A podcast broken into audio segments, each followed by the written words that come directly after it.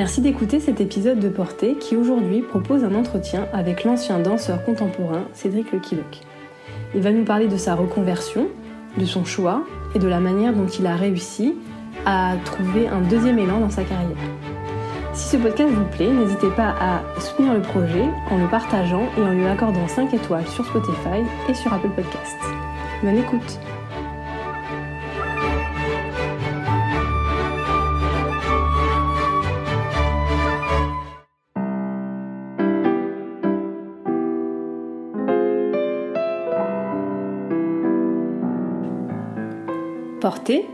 c'est un podcast sur la danse qui ouvre la porte à une communauté d'individus au parcours très différents, mais qui tous, chacun à leur manière, sont entrés dans le mouvement.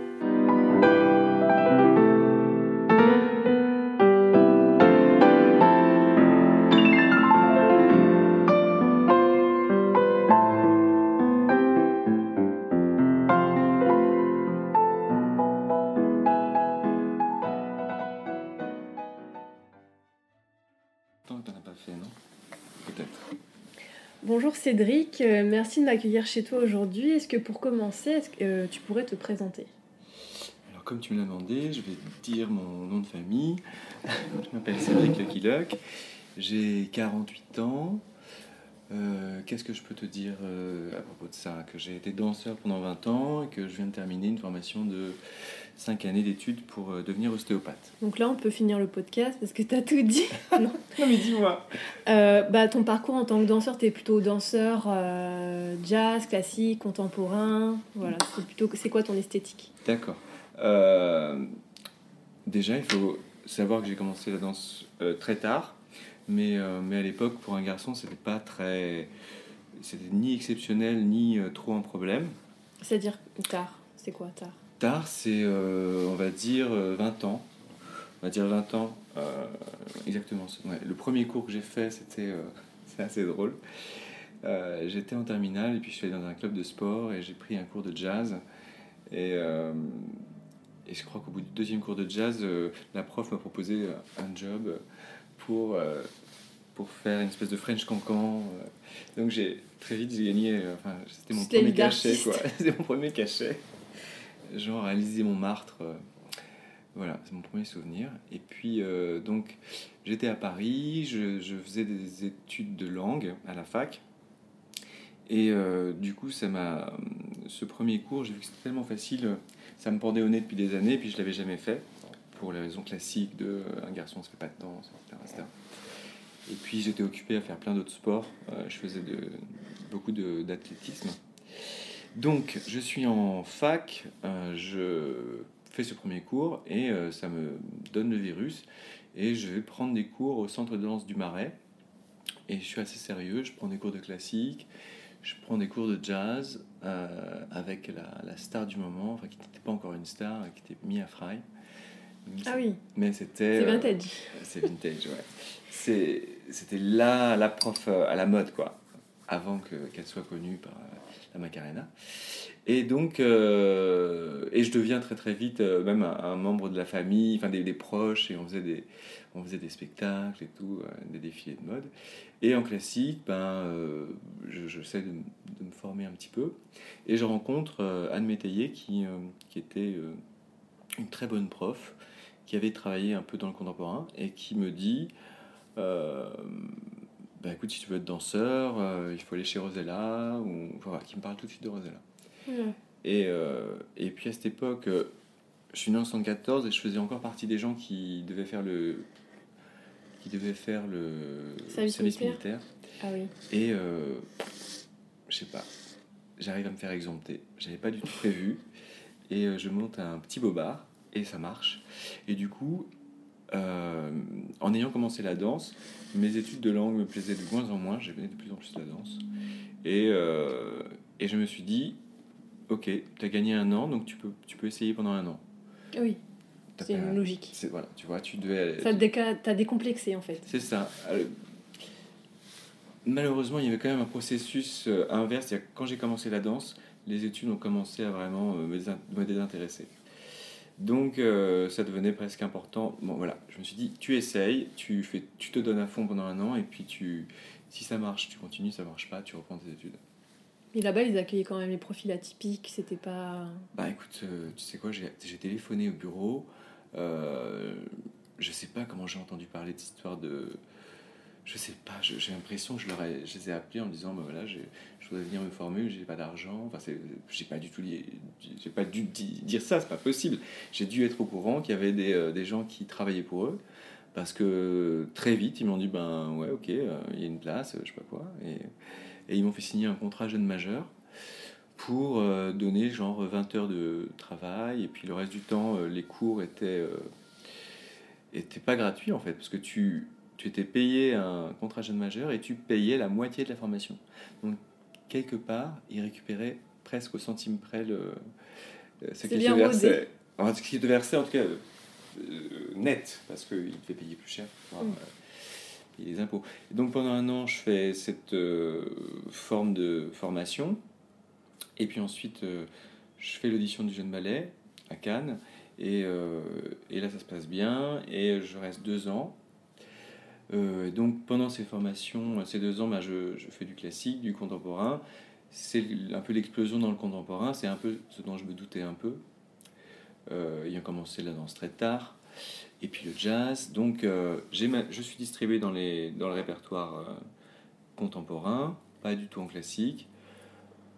Euh, mais bref, j'ai une bonne expérience et euh, j'en sors, euh, j'en sors en 98 et euh, une audition, la première audition chez Dominique Boivin se passe bien et j'intègre, je fais une reprise de rôle sur quelque chose qui, une sorte de jeune public qui était une conférence dansée qui tourne énormément. Et je continue aussi euh, dans la compagnie de Lionel Hoche que j'avais rencontré euh, pendant mes années de jeune ballet. Il était venu faire une création. Et donc, euh, j'ai tourné comme ça pendant 4-5 ans entre Dominique Boivin et, et Lionel Hoche. Donc, comme tu l'as compris, euh, T'étais lancé. essentiellement danse contemporaine. Voilà. Danse contemporaine euh, qui a pris, euh, j'ai dansé 20 ans, qui a pris plusieurs formes. Il y avait autant de la danse théâtre, un peu comme les Castafiore, un peu comme euh, Bouvier Obadia, euh, des choses comme ça un peu euh, incarnées. Et Dominique aussi, c'est très incarné, mais chez Dominique ou les Castafiore, il y a beaucoup plus d'humour, etc. Que des choses beaucoup plus contemporaines, abstraites, chorégraphiques, comme avec Lionel Hoche ou comme avec Hervé Robe, par exemple. Et voilà, j'ai travaillé 20 ans dans les compagnies, dans plusieurs centres. J'ai eu la chance de travailler dans les centres de danse, euh, centres chorégraphiques nationales, donc là où tu es bien payé, où tu fais des belles tournées, etc. Et j'ai euh, donc arrêté en 2015. D'accord. Et donc, du coup, ben, on peut pas s'arrêter juste à travailler, hein, parce qu'on est en on a quel âge euh, quand on s'arrête? Écoute, euh, comme j'avais commencé avec des gens, euh, j'avais commencé tard. Je suis arrivé à, chez Cannes, j'avais 22 ans. J'en suis sorti, j'avais peut-être 24, 25. Euh, donc j'ai commencé tard Mais t'as fini tard quand même? et j'ai fini tard, mais aussi parce que je crois que en, ay- en ayant commencé tard à danser, en ayant commencé tard à travailler, je, je, je m'étais pas lassé. Quand tu commences à 4-5 ans, que peut-être tu es peut-être pro à 17, ben, à 30, 35, tu as, déjà un peu roulé ta bosse. Moi, j'avais un appétit euh, de folie, quoi. Et puis, euh, comme tu me l'as dit tout à l'heure, euh, bah, pour le coup,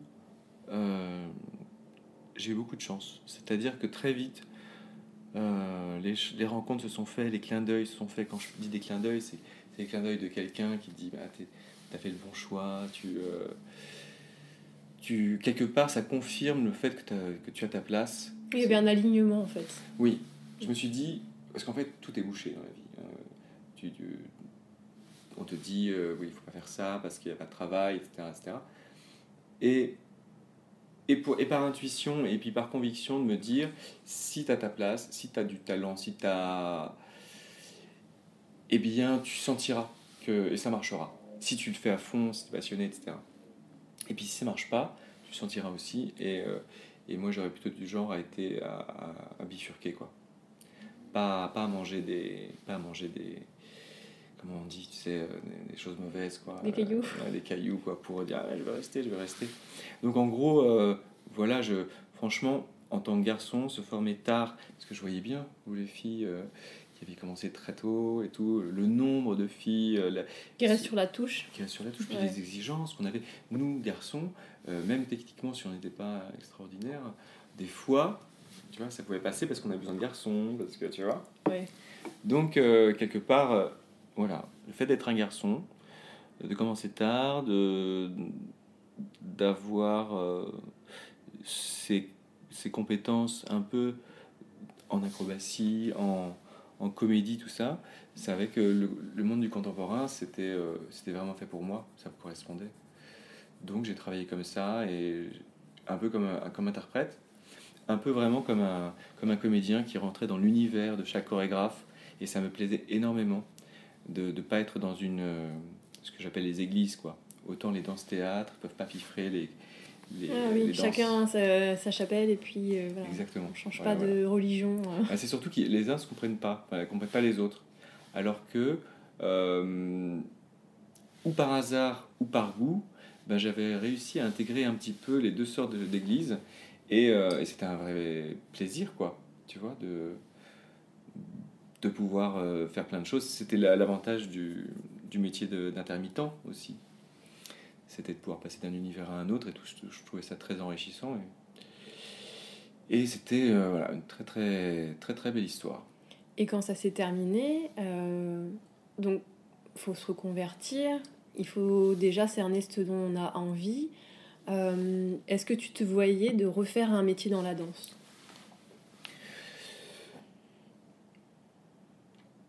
Au début, oui. Enfin, je me suis euh, en 2013, j'ai euh, j'ai tenté. Bon, j'avais déjà par le biais des, euh, du travail en compagnie, on était amené à faire des interventions dans les euh, dans les écoles, comme faire des stages, comme faire des petites des petits spectacles et tout.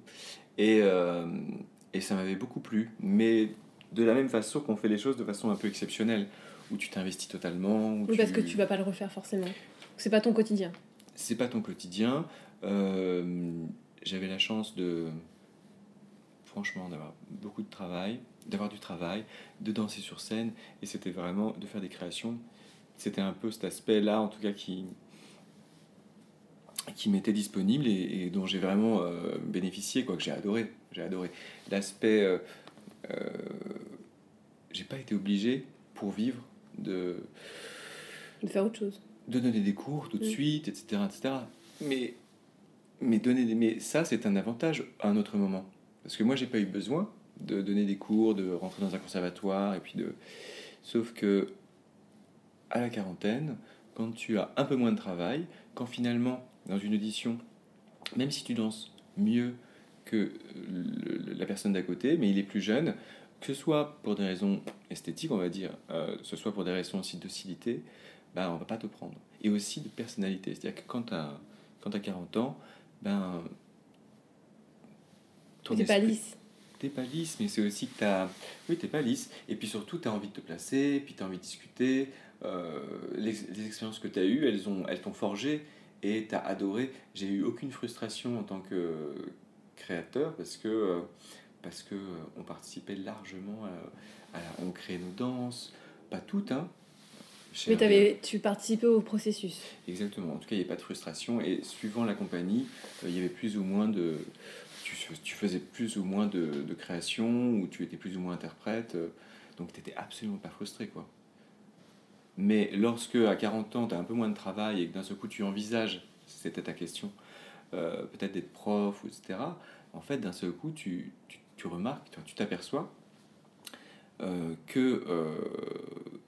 qu'en fait, c'est très compliqué de commencer à enseigner. Tu commences par quelques heures ici, quelques heures là, puis il faut que les postes euh, soient pas trop éloignés, il faut que les postes se libèrent, et puis tu commences au, rang 1 ou je sais pas quoi du fonctionnariat, donc tu es payé des cacahuètes. Je me suis rendu compte que si je faisais ça, euh, si je passais pas plusieurs diplômes, DE, CA, etc., eh bien, euh, j'allais pas bien gagner ma vie, quoi. Donc, ça allait que financièrement, ça allait déjà être compliqué. Alors qu'en tant qu'intermittent, toute ma vie, j'avais très bien gagné ma vie et, et c'était, euh, ça m'a fait un peu peur, quoi. Oui, c'était une espèce de rétro. Enfin, ouais, on rétrograde en fait.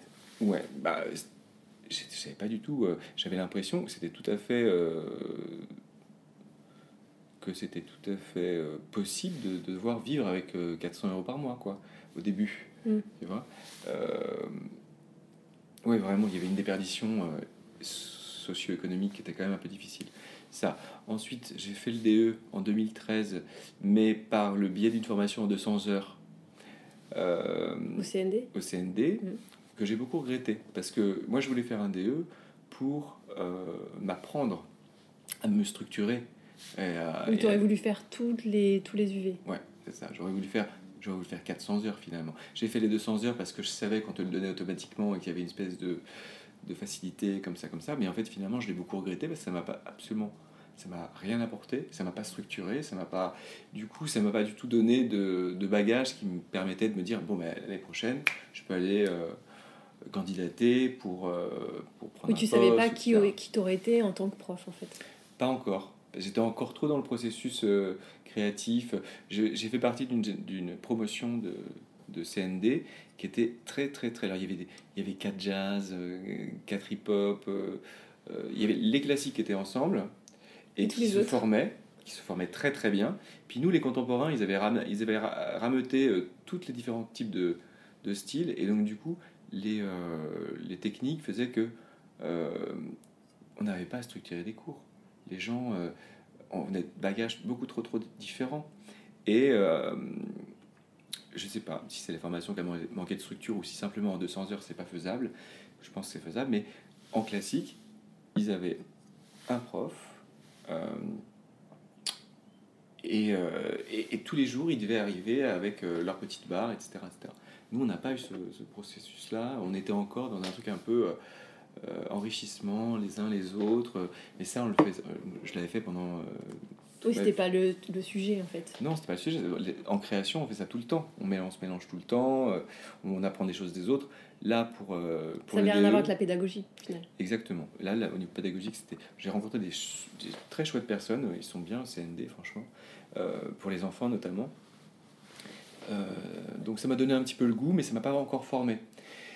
Et dernière chose, euh, donc perte d'argent. Dernière chose, je ne savais pas si si j'avais, je, je sais pas, je, je me m'envisageais pas. J'avais peur de pas avoir d'énergie à 55 ans dans le studio de danse, quoi. Et, et enfin, faut en avoir beaucoup quand on donne des cours. hein. ouais, faut avoir beaucoup. Et encore, c'est, c'est, je pense que je pense que l'énergie, elle vient. Mais au fond, ce que j'aime dans la danse, c'est le processus créatif. Donc, façon de travailler dans la danse, j'ai tout de suite pensé à un côté, à un côté répétiteur, tu vois. Hmm. Tu vois, un côté euh, genre répétiteur où euh, le chorégraphe arrive et tu, euh, comme ce que j'avais fait, hop, tu essaies de comprendre ce qu'il fait et retransmettre un peu aux autres la passion, machin. Ça, ça m'aurait beaucoup plu. Mais prof, euh, moi en tant que danseur, je me suis formé tard, donc j'avais pas de technique. Euh, tout s'est fait un peu vraiment euh, dans le processus, dans le, dans le faire, etc., etc. Et donc, euh, donc je suis pas porteur d'une technicité. Euh, voilà, la structure, il en faut, il faut absolument si tu ne tiens pas debout, mais euh, c'est c'est vraiment beaucoup plus euh, l'envie, l'envie, le désir de bouger, de danser qui, qui me meut. Donc, donc prof, hum, je sais pas, ça m'a pas. Et du coup, qu'est-ce qui t'a donné l'idée, euh, au final, euh, bah, de, de choisir ce- ton choix final enfin, de... Alors déjà, déjà euh, l'ostéopathe c'était, euh, ça a été un compagnon, euh, c'était un peu ce que j'app- j'appelle ça un peu l'ac- l'accordeur de piano pour. c'était, c'est lui qui a entretenu mon corps quoi pendant pendant toutes mes années de, de danse. Donc quelque part, j'arrivais vraiment à l'ostéopathie en patient convaincu. Et, et auparavant, avant de choisir de faire cette formation, j'ai j'ai lutté pendant 4 ans. Quoi. Tous, tous les arguments négatifs, c'est-à-dire, euh, tu es en libéral, t'as pas de vacances, si t'en prends, euh, si Libre à toi. t'es libre à toi, t'es en libéral, donc euh, t'as pas des aides ou machin, ou ceci, cela. Il y a des avantages aussi. hein. Euh, Il y en a trop. Ouais. Ça coûte trop cher. Ouais. C'est trop long. Ouais. J'ai vraiment cherché tout ce que je pourrais faire. En... L'idéal, ça aurait été de pouvoir se former en trois ans. Mais il n'y a rien. Je veux dire, si tu veux faire un nouveau, un, un nouveau te, te former dans un métier, trois ans, euh, la chose la plus intéressante à faire, c'est infirmier, quoi, tu vois, en trois Mm. ans, un vrai boulot et tout. C'est pas ce que je voulais faire. Donc euh, j'ai vraiment En fait, lutté, t'as même regardé jusqu'à là. euh, Ah mais j'ai cherché, j'ai- j'ai même cherché architecture d'intérieur, euh, mais c'était 5 ans, et puis vraiment il y avait un trop décalage entre danse et archi d'intérieur, à part la création, alors que dans ostéopathie, il y avait euh, le corps. hein. le corps, et surtout, euh, même tout au long des études, je n'ai fait que le lien entre la danse. En fait, l'ostéopathie, c'est l'art de rendre, de redonner au corps du mouvement. Et il y a une citation, un des premiers cours sur l'histoire de l'ostéopathie, euh, le fondateur Andrew Taylor, Taylor Steele, il y a une, une- une des phrases qui dit euh, euh, Life is motion. Tu vois, le mouvement, c'est la vie. Et il y a une phrase de Nalvi Nicolaïs qui dit euh, euh, Dance is motion, not emotion. Donc là, la danse, c'est la vie. La danse, c'est la vie. La danse, c'est le mouvement. Et, euh, et ça, j'avais les larmes aux yeux, quoi. Je me suis dit, mais c'est dingue, dingue, dingue, dingue. Et notamment dans les. Je t'ai expliqué qu'en ostéopathie, il y avait des techniques euh, dites structurelles ou fonctionnelles. Structurelles, on, va manipuler la structure, et fonctionnelles, on va aller. On va suivre un mouvement propre au corps et tout. Et, et cette deuxième catégorie, elle demande euh, un niveau de ce qu'on appelle la palpation, c'est-à-dire le ressenti palpatoire. Tu poses tes mains et tu ressens des densités, des tensions, des, euh, des mouvements comme ça. Ça demande euh, d'être dans l'instant présent, d'être, de ressentir avec tout son corps. Bref, que des choses qui euh, issues de, Que tu avais déjà vécu. en fait, qu'on avait travaillé tout le temps en, danseur, en tant que danseur, quoi. Mm. Donc, euh, donc ça, ça m'a été, en tout cas, pas accessible tout de suite, mais l'idée de travailler quelque chose qui n'est pas évident, ou d'improviser, ou de sentir quelque chose d'impalpable, en contemporain, euh, autant en classique, tu as une structure, des pas, autant en contemporain, Des l'idée de lâcher prise, de, de lâcher prise, de, de tu sais pas où- trop où tu vas, d'y aller un peu, de laisser un temps un peu euh, vague, mais où tu es complètement ouvert, complètement, euh, euh, complètement disponible. Voilà, ça allait bien avec cette partie-là. Donc voilà, j'avais tous les arguments pour dire non, et finalement, c'est pareil que la danse. Il y avait tous les arguments, il y en a trop, euh, on gagne pas sa vie, etc. C'est trop tard.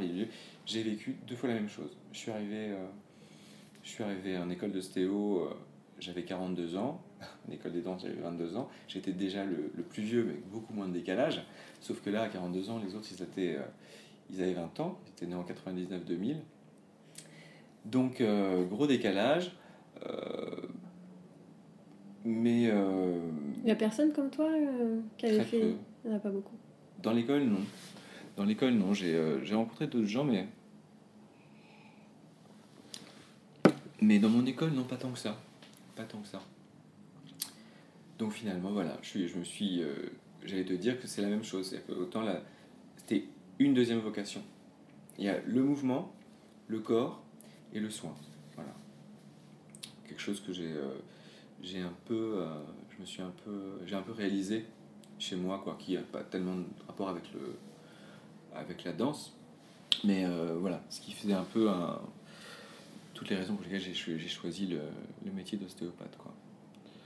Mais euh, voilà, deuxième passion. Donc ça veut dire, je suis rentré en ostéopathie comme je suis rentré en danse, en ne faisant que ça, en mangeant, en digérant, en chiant, en dormant, de l'ostéopathie comme on fait de la danse, quoi. Où on parle que de ça. Oui, je connais. tu vois ce que c'est hein Oui. Voilà. Oui, c'est tu te vois pas faire autre chose au final. Mais je sais pas, tu plonges dedans, quoi. Tu Mm. plonges dedans. Et puis, je pense que c'est peut-être aussi un mode de, un mode de fonctionnement. Et. euh, Oui, toi, c'est. Enfin, quand on a une passion, quand on a eu un métier passion, on pourrait pas faire quelque chose qui soit pas du 100%. Enfin, c'est difficile de pas être engagé dans quelque chose. Si on a déjà connu ça. Mais oui, mais je sais pas si on le choisit, euh, on le choisit consciemment. Euh, je sais pas. Je sais pas, on se dit pas. En tout cas, je me dis pas, ouais, j'ai besoin d'être à 100%, tu vois. Non, mais ça se fait pas quand ce même. discours. Oui. J'ai pas ce discours. Mais euh, c'est plus fort que moi. Oui, c'est ancré en fait. C'est plus fort que moi. J'ai bien vu l'attitude.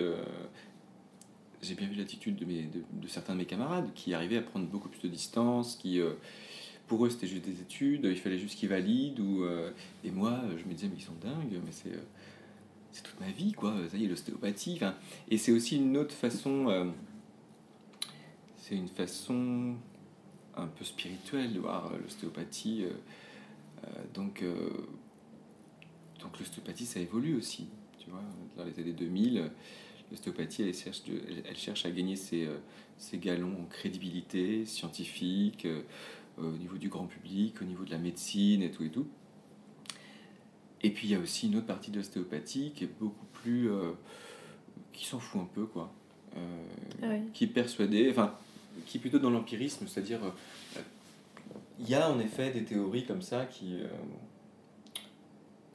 qu'ils ont appris, qu'ils ont appliqué, qu'ils ont ressenti, ils ont vu les effets, ils ont vu les bienfaits, et ils sont pas là à dire euh, mais ça c'est pas prouvé scientifiquement euh, donc voilà pourquoi je le ferais euh, et moi j'ai plutôt eu envie de suivre ces gens là parce que c'était des gens j'ai vu des gens je connais des gens de 75 ans et plus avec un, feu dans les yeux qui sont qui, adorent ce qu'ils font qui sont totalement nourris épanouis par, par leur métier d'ostéopathe que bah, j'étais un peu caricatural mais Là, des gens euh, structurels, 40 euh, ans, un peu fatigués. Euh, je suis carrément dans une caricature. Mais j'en ai rencontré. Tu veux dire qu'en fait, il y a un peu les artistes et les techniciens? Ouais, les scientifiques et les, artistes, quoi, les, les, la droite et la gauche, quoi. Je, je mets souvent, je fais souvent ce parallèle-là, tu vois, vraiment entre le concret et puis, et puis un petit peu plus, un peu plus abstrait, un petit peu moins moi, je trouve. après, c'est pas parce qu'on ne peut pas expliquer quelque chose ou qu'on connaît pas tout que la, ça ne marche pas ou que ça n'existe pas. Mais même ceux qui disent, même les structurels qui disent euh, ça c'est comme ça, c'est comme ça, c'est. Comment dire C'est même mal connaître la science, parce que la science, ce sont que des théories qui. Ils sont remises en question. Sont remises en question tout le temps, tout le temps, tout le temps, et qui avancent, etc. Et c'est pas parce que c'est prouvé par la science actuellement que c'est vrai. Au final, euh, bon après ça dépend de quoi on parle. Si on parle d'études, on s'aperçoit bien que ok, on peut On la terre est euh, ronde. Voilà, Non, non, il n'y a pas de. Je, je, crache pas du tout de, dessus, quoi. Euh, heureusement, parce que sinon, euh, j'en ai quand même mangé pendant 5 ans, si ça m'avait pas plu. Oui. Mais c'était. c'était il, y avait des, il y avait des craintes, tu vois, par rapport à ces études. C'était est-ce que j'allais être capable d'apprendre? Est-ce que les matières, est-ce que dites scientifiques, est-ce que j'allais pouvoir y accéder? Et puis puis oui, en dehors du fait de financer, de ne pas travailler pendant 5 ans, d'avoir une vie d'étudiant. Euh, comment, comment tu comment as, as, organisé ta nouvelle vie pour que tu puisses euh, te donner toutes les chances pour que ça marche? Parce qu'il y a peut-être des gens qui ont envie de faire ça, mais qui n'arrivent pas, qui pas parce que parce que bah il y a tout le enfin le la vie derrière enfin ça te rattrape quoi comment t'as fait toi? C'est un peu particulier parce que, comme je t'ai dit, il n'y en a pas beaucoup qui font ça en reconversion. Oui. Euh, en général. Ceci explique cela, peut-être qu'il y a des grosses difficultés. Non, mais attends, mais euh, je veux dire, une école d'ostéopathie, c'est fait pour. Euh, et là, je, je vais enfoncer une porte ouverte, mais c'est des études chères. Donc, tu as. Voilà, il faut quand même que tes parents, les élèves et les étudiants, ils, sont, ils ont des parents qui, qui ont les moyens, sauf exception où euh, ils font même un emprunt, ils vont faire un emprunt qu'ils vont devoir rembourser après. C'est pas la majorité des étudiants. Euh, personnellement, j'y ai mis tout mon capital. Euh, je vais terminer avec pas grand chose pour, pour enchaîner avec l'activité, pour me lancer. Mais voilà, 5 années à presque 9000 euros. Maintenant, actuellement, c'est 9000 euros. Chaque année, ça augmente un petit peu. Mais sinon, voilà, il ne faut pas se J'ai pas peur de le dire. C'est une formation de riches, avec des, des, étudiants dont les parents ont, les moyens ou euh, euh, sont quand même. Ouais, pas, c'est pas une profession de pauvre, quoi. Tu, vois, tu peux pas te former si tu es pauvre. Ça. Ensuite, euh, c'est exigeant. pas des bourses Non. Non, pour, non c'est des écoles privées. Ah oui, d'accord. C'est des écoles privées. Parce que c'est pas, il n'y a pas quelque chose reconnu par l'État. Alors, c'est des formations reconnues par l'État. Mais pas publiques mais c'est pas des formations publiques. D'accord. Et aucune Non. Euh, il faut aller en Belgique pour ça. En Belgique, tu peux, euh, tu peux être, euh, tu peux devenir ostéopathe en 6 ans à, à l'université. D'accord. mais pas en France. Pas en France. En plus, ils ont plus de liens avec l'hôpital et tout et tout. Non, non, en France, c'est un cas très particulier.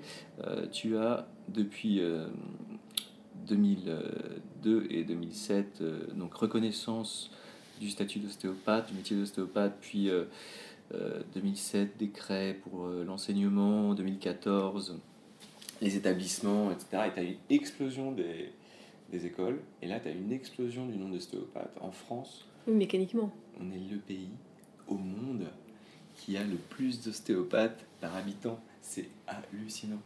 Donc pour faire sa place, il faut aller à l'étranger quand on s'installe? En fait, euh, la, la, la chance, c'est que euh, les chiffres montrent que euh, même s'il y a eu une augmentation énorme de, d'ostéopathes, finalement, la demande, c'est-à-dire le nombre des gens, des patients, pourvu. Non, des patients a augmenté en même temps. Ah, d'accord. Donc du coup, ça, tu, forcément, C'est absorbé. c'est-à-dire que c'est encore possible, mais euh, je t'en- je- faudra que je te reparle dans trois ans parce que là, je vais, je viens juste de terminer le- la formation, mais Ouais, félicitations. Merci. Et donc, euh, j'ai envie de te dire, je ne sais pas comment. Enfin, voilà. euh, il était sans doute beaucoup plus facile il y a 15 ans de commencer une activité que maintenant. C'est évident. Donc, euh, il y a aussi beaucoup de gens qui vont être sur le carreau, qui gagneront pas leur vie, peut-être parce qu'ils ont aussi fait ce choix euh, sans, sans vraiment se rendre compte de ce que c'était. Ils ont 18 ans quand ils font le choix. euh, Oui, parce qu'on voit beaucoup de. par exemple, de, de permanences qui sont un peu 24-24, 7 jours sur 7. C'est parce que, justement, peut-être qu'ils ils essayent de trouver une espèce de niche pour que. Tu parles de, Bah, moi, j'ai déjà vu des cabinets d'ostéo, en fait, euh, quand ils se mettent à plusieurs et ils, font, ils forment en fait une équipe qui est disponible 24 heures sur 24, 7 jours sur 7. Parce que, parce que ben, des gens ont besoin le week-end euh, ou peut-être euh, une urgence tard. Et que, vu qu'ils sont beaucoup, ben, c'est une manière hein, finalement de, de trouver une certaine forme de clientèle dans l'urgence, on va dire. Bah oui, oui. En plus, euh, ça a un peu changé, tu vois, le, comment dire, Doctolib a un peu changé le mode d'utilisation. Peut-être que ça reste, peut-être qu'il y a encore des gens qui, qui ont leur ostéopathe, tu vois. Avant, euh, c'était comme un, c'était comme un psy. On avait son ostéopathe, on avait son, son médecin, etc. Et, Oui, parce qu'il y a une euh, question de confiance aussi. Oui, c'est important. Mm. Moi, je trouve que c'est capital. euh, C'est un métier de. Puis là, on se connaît, enfin, il connaît le, le corps de la personne avec qui il travaille, c'est une collaboration. Mais complètement, il faut que tu complètement, il faut qu'en tant que patient, tu aies, confiance. C'est comme tout corps de métier, euh, quand, tu, quand, le, quand le professionnel il a acquis ta confiance, tu y vas les yeux fermés. Mm. Et c'est capital, c'est capital pour tout métier. Alors que. euh, alors que. euh, comment dire euh, maintenant, voilà, Doctolib, Doctolib, ben, il y a le côté j'ai besoin maintenant tout de suite, donc je vois ce qui est disponible. Et puis On est je- un peu dans une société de consommation. voilà, on, on peut très bien rencontrer les gens une fois, et puis bah, s'il n'est pas disponible, dis, oui, ça s'est bien passé. Y a, on, on fidélise pas autant qu'avant. Avant, on allait tout le temps chez son ostéo, quoi. Enfin, chez le même ostéo. je crois. Mmh, oui. Maintenant, c'est un peu plus, euh, c'est un peu, un peu plus, comment dire, volatile, quoi. Oui. Est-ce que tu as, eu des moments de doute, en fait, pendant ces années euh, de formation, euh, ou des obstacles que tu as cru que tu n'arriverais pas à surmonter? Bah, disons, Non. bah, il y a eu beaucoup de doutes euh, avant de choisir. Comme je t'ai dit, pendant 4 ans, vraiment, j'ai mis des arguments plus et pour et contre. Puis finalement, j'y suis, j'y suis, je suis parti à l'aventure. Euh, la première année, en première année, euh, vraiment les trois premiers mois, mois de novembre, il y a eu un gros doute parce que je voyais les, les, les matières scientifiques euh, arriver et se complexifier. Je me dis, oh là là là. T'as survécu? là là. Ben, en fait, j'ai eu peur, quoi. J'ai eu peur jusqu'au pro- jusqu'au premier. Alors, tu sais, as deux sessions de partiel en janvier et en juin. Et jusqu'en. Et donc, j'ai commencé à. J'ai cravaché, quoi. J'ai bossé, j'ai beaucoup travaillé. Et, euh, et puis, je me suis retrouvé devant les partiels en, en janvier. Et là, j'ai eu. C'est la première fois que je passais des partiels de ma, de ma vie, on va dire. Puisque là-dedans, j'avais m'avait fait arrêter mes études. Et, euh, et en fait, j'ai eu des notes, puis j'ai eu des bonnes notes. Et là, j'ai fait OK, c'est possible. Donc très peur pendant 4-5 premiers mois. Après, en janvier, je me dis, ok, c'est possible. Il faut aller encore affiner des méthodes d'apprentissage parce que euh, forcément, je suis plus long, forcément, euh, il fallait que j'apprenne différemment, etc. Pourquoi pour toi tu considères que... Parce qu'on est plus rodé aux études quand on les reprend tard? Bah, imagine, ils venaient juste de passer leur bac ou alors de faire médecine. Donc toute la méthodologie, euh, toute la structure, moi, me retrouver à 42 ans en face de, quelqu'un que je devais dire monsieur euh, quand il a 10 ans de moins que moi. C'est quelque chose que je faisais naturellement, facilement, mais quand même, il y a des gens, rien que pour ça, jamais ils vont se reconvertir. Moi, j'avais envie de faire mes classes, tu vois. J'avais envie de. J'étais un ancien bon élève et j'avais eu un peu la frustration, parce que la danse m'avait complètement embarqué, de ne pas faire d'études. Et, euh, et donc, j'ai eu beaucoup de plaisir à, apprendre des trucs euh, d'anatomie. Enfin, et puis au final, euh, même ces, ces choses scientifiques, en fait, euh, c'est pas du tout scientifique comme on l'imagine quand on est au lycée avec des maths, de la physique, des bidules. Il y a un tout petit peu ça, il pas de maths, hein, mais un peu de physique. Mais sinon, c'est beaucoup de biologie, beaucoup, ça touche beaucoup au corps, etc. Donc Pour toi, c'était plus concret, en fait C'était pas, pas l'aspect scientifique avec les chiffres, la géométrie, des calculs, pas du tout, du tout, du tout. Par contre, il y avait il y a une masse de choses incroyables à ingurgiter. Et chaque année, tu te dis, mais comment je vais faire pour ingurgiter tout ça? Parce que tu, tu apprends l'anatomie, c'est comme si les choses sont en deux dimensions, puis après tu rajoutes une troisième dimension, tu rajoutes des couches, tu fais les os, les muscles, euh, tu fais euh, euh, ouais, les os, les muscles, les, les, les, interactions. Vaisseaux, les vaisseaux, les, les, les organes, enfin c'est extrêmement complexe. Puis après, une fois que tu as tout le, plan, mais il y a quand même comment on se dirige dans le plan. Hmm. Il y a des interactions. Ah ben, en fait, ça c'est plus tard que tu fais ça. Mais après ça, il y a encore la neuro. bref. Et après, après, il y a en effet comment tu diriges dans le plan. Et c'est ça l'ostéopathie, c'est, l'interaction entre les systèmes. Euh, c'est-à-dire, tu as plusieurs systèmes. Globalement, on va dire, on appelle ça les sphères de Sheila c'est en tout cas c'est le modèle de mon école. Et euh, tu as le modèle biomécanique, c'est assez facile à comprendre. Voilà. Euh, tu as un modèle neurologique qui comprend beaucoup le neurosensoriel, c'est tous les systèmes qui permettent au, corps de, rester droit, de se mettre debout, antigravitaire, et de, s'orienter, on va dire. Tu as euh, le métabolique, donc les transformations, les, comment dire, qui a un rapport beaucoup avec le viscéral. Tu as euh, le fluidique circulatoire, donc c'est euh, tout ce qui est artère, veine, veineux, euh, LCR, liquide céphalorachidien, biomécanique ventilatoire, voilà, tout ce qui est ce système-là. La respiration. Les fluides, voilà, la respiration, tous les échanges. Le métabolique, c'est les transformations, la digestion, le, catabolisme, l'anabolisme, tu vois, tout ce qui se. la glycémie, tout ça qui se régule, qui se régule, la volémie, bref. Les hormones, tout ça? C'est les, les, hormones aussi, dans l'endocrino. Euh, et puis, dernier système, euh, bon, on a et les émotions On a le biopsychosocial, voilà. Biopsychosocial. Interaction entre biologie, psychologie et l'environnement. D'accord. Oui, ça joue beaucoup. Ça joue énormément. C'était une sphère qui était très, très euh, pas dévalorisée, mais qui était un petit peu mise de côté. Et actuellement, euh, c'est la sphère, mais c'est un peu embêtant, parce que c'est comme tous les excès, ça écrase tous les autres. Oui, il euh, faut retrouver une certaine mesure. C'est devenu là, il faut faire, il faut mettre le patient au centre de la consultation. Il ne faut pas dire douleur, il ne faut pas dire, faut pas, faut pas lui faire peur, parce qu'il y a des termes type catastrophisme, kinésiophobie, peur du mouvement. il faut vraiment. alors que alors que lorsque tu as déjà une, une relation empathique. De confiance.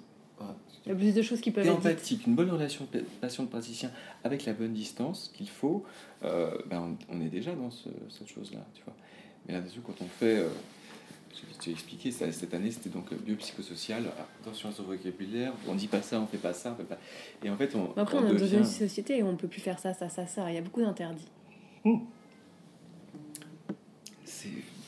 ça c'est vrai, mais c'est plutôt comment tu transmets. Est-ce que tu transmets en disant faut pas faire ça, faut pas faire ça, faut pas faire ça? Ou tu peux faire ça, tu peux faire ça, tu peux faire ça. Voilà, voilà. Ça c'est les méthodes euh, pédagogiques. Quoi. Ça me parle, je vois. Oui, j'imagine. et, euh, et en fait, comment tu te. Bah voilà, il reste ton. Pour parachever ton, ta transformation euh, professionnelle, il te reste à t'installer. Est-ce que du coup tu as un plan, tu as pu élaborer euh, Est-ce que tu as prévu C'est quoi le. Bah, en fait, le, je t'ai parlé de la, projet. Du premier, du premier je, vais même, je vais revenir un tout petit peu en arrière. Tu m'as demandé, il y a eu un moment de doute. Donc il y a eu la première année, est-ce que c'est possible, etc. Donc j'ai vu que c'était possible. Et puis, les études, elles sont euh, elles, durent 5 ans. C'est deux cycles. Le cycle de 3 ans, c'est 70% de théorie, 30% de pratique. Et puis, cycle de 4e et 5e année, tu rentres en clinique. Donc, tu passes en 70% de pratique et 30% de théorie. Euh, et euh, début de la 4e année, tu rentres en clinique. Et bien, gros, gros flip, parce que là, tu es face à des patients et tout, et en fait, tu t'aperçois que tout est à faire. c'est le grand bain, quoi. C'est le grand bain, c'est le grand bain déjà, quoi. Et quand tu t'appelles, voilà, il faut déjà que tu te formes. Donc, petite, petite, euh, petite flippette à ce moment-là. Il faut que tu prennes, tu te fasses la main, que tu gagnes euh, de la confiance et tout. Et puis, tu n'as jamais expérimenté aussi le retour des patients. Tu ne sais pas du tout si ça va marcher. Euh. Et donc, voilà, petit à petit, ça se. Donc, début de quatrième année, et tu t'aperçois déjà que bah, finalement, c'est peut-être déjà bientôt la fin. Donc tu commences déjà à réfléchir à ton installation ou qu'est-ce qu'il y a d'après. Oui, ça va vite. Exactement. Donc en, quatrième année. Tu peux pas te permettre de reperdre un an. Euh... Ben, surtout que moi, je peux pas me permettre. Oui. Parce que mes collègues. Euh, ça va. T'en as qui vont travailler tout de suite, et puis t'en as beaucoup aussi qui sont pas pressés parce qu'ils sont chez papa maman, puis parce qu'ils ont envie de voyager, parce que tu vois, ils sont pas dans cette euh, urgence. Urgence, voilà. Donc, en quatrième année, déjà dans cette histoire de bah, qu'est-ce que je vais faire, qu'est-ce que je euh, il y avait deux choses. D'une part, j'attendais de voir quelles étaient les opportunités entre les rencontres et ce qu'on pouvait, euh, ce que ce que les stages ou la clinique ou les profs pouvaient peut-être me proposer ou hum, hum, les clins d'œil, hein, comme on a dit, les rencontres. Et puis de ton côté, moi j'habite Bagnolet, c'est vraiment euh, petite banlieue, et je me suis mis à, je me suis mis à marcher dans la rue. Je me suis mis à marcher dans la rue et à photographier toutes les plaques toutes les plaques de. T'as fait ton étude de marché, quoi. J'ai fait mon étude de marché sur le terrain, quoi. J'ai sillonné, euh, je sais pas, on va dire, 5 km entre Bagnolet-Montreuil, euh, les Lilas, euh, et je faisais une heure à deux heures par jour. C'était un peu une, histoire, une façon de, prendre possession de l'espace et de se rendre compte aussi du tissu. et social et médical.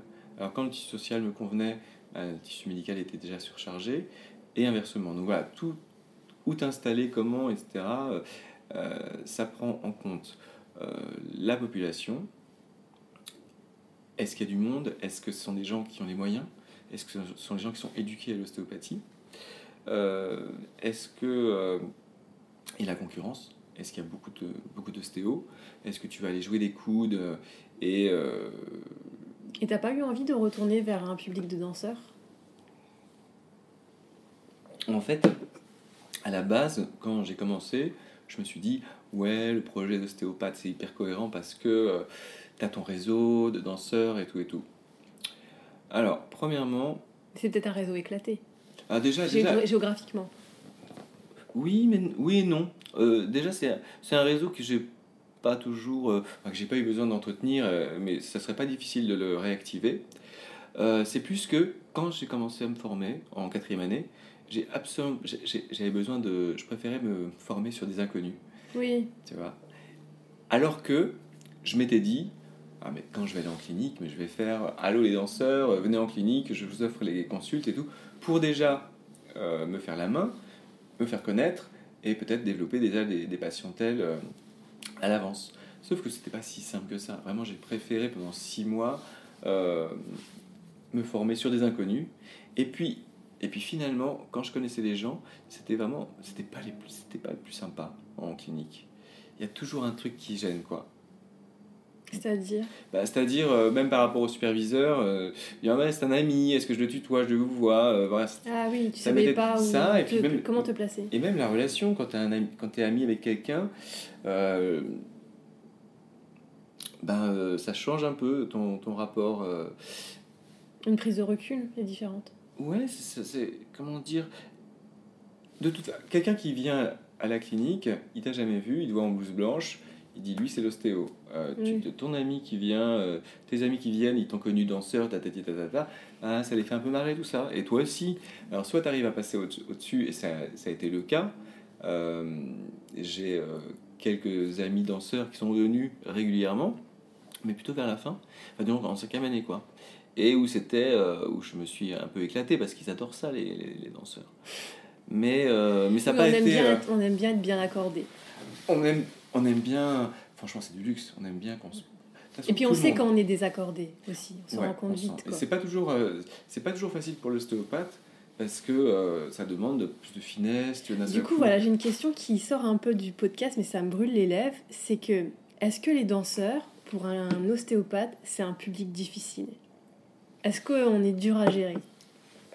Moi, en tant que danseur et patient, on me disait très souvent l'inverse. On me disait, ouais, c'est génial avec, euh, avec le corps des danseurs, vous suivez, ça.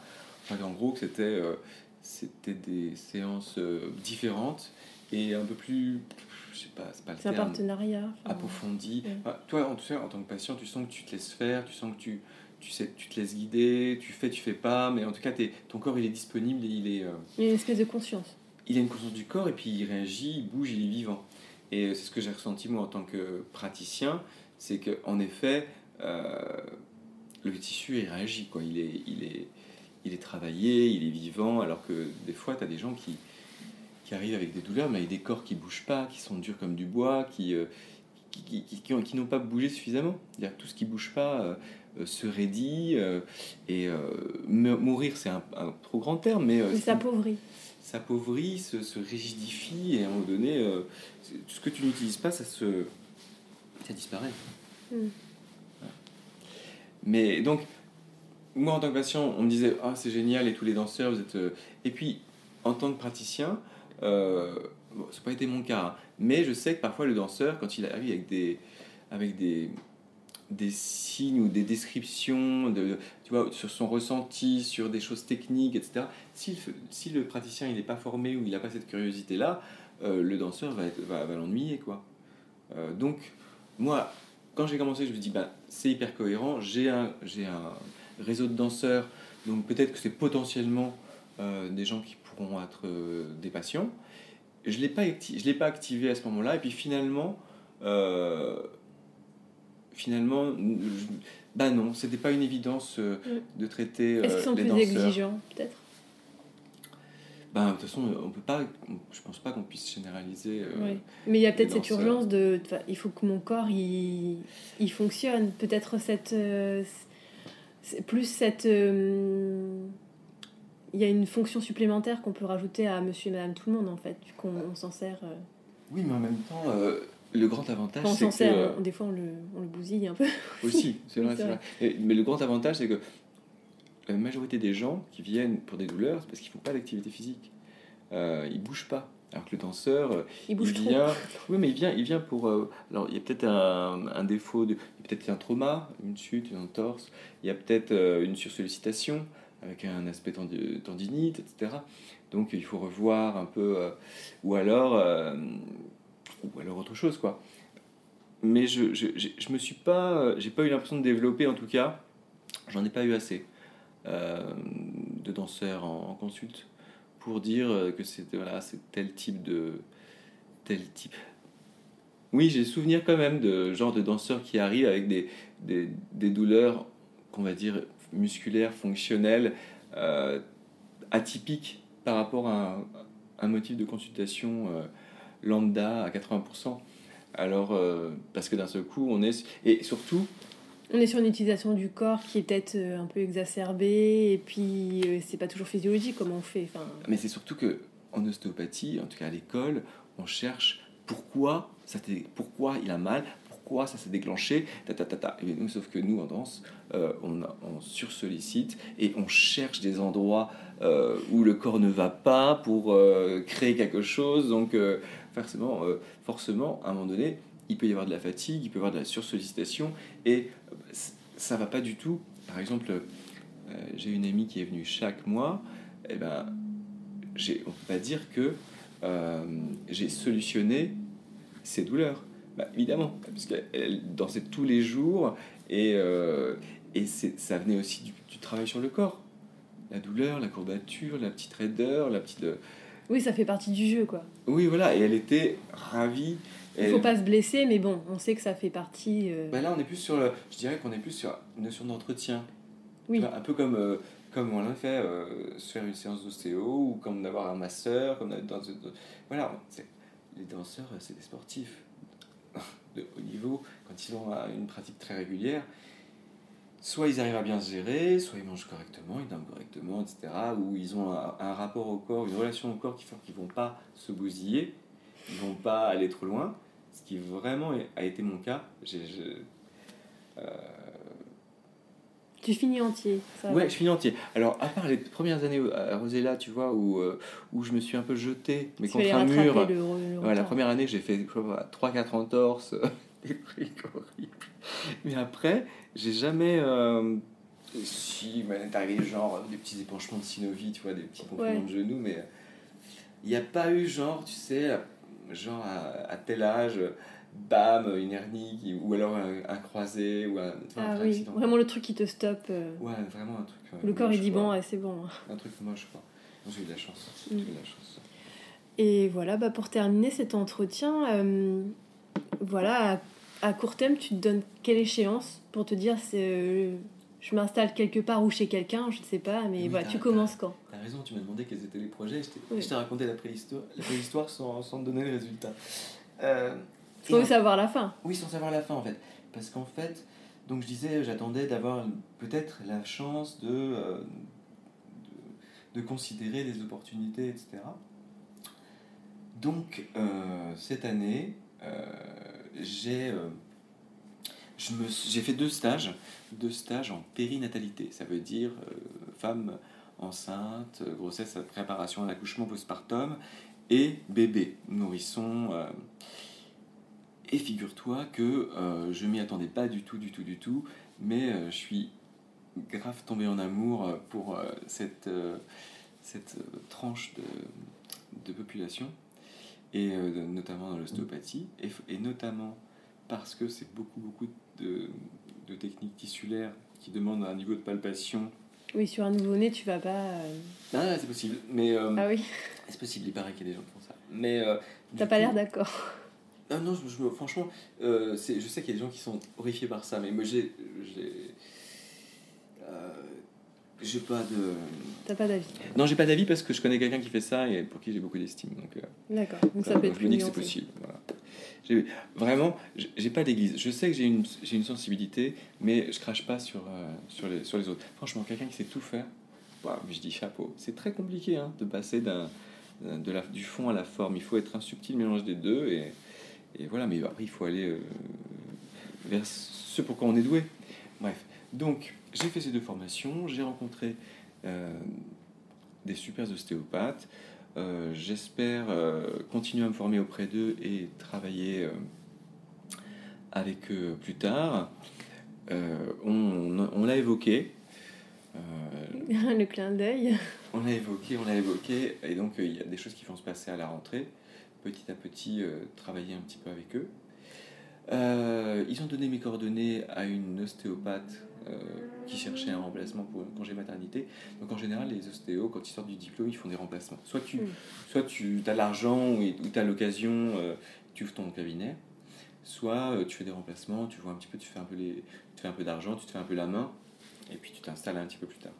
Donc pour le coup, il y a des remplacements, congé mat, travailler un petit peu dans, dans un cabinet un jour le samedi, à Nation. Et, euh, et ensuite, euh, peut-être euh, travailler, j'ai fait un stage à Bobigny à l'hôpital et l'infirmière qui, qui, souhaitait que je continue le stage va essayer de trouver de l'argent pour me faire venir une journée ou deux par mois pour continuer à travailler pour eux.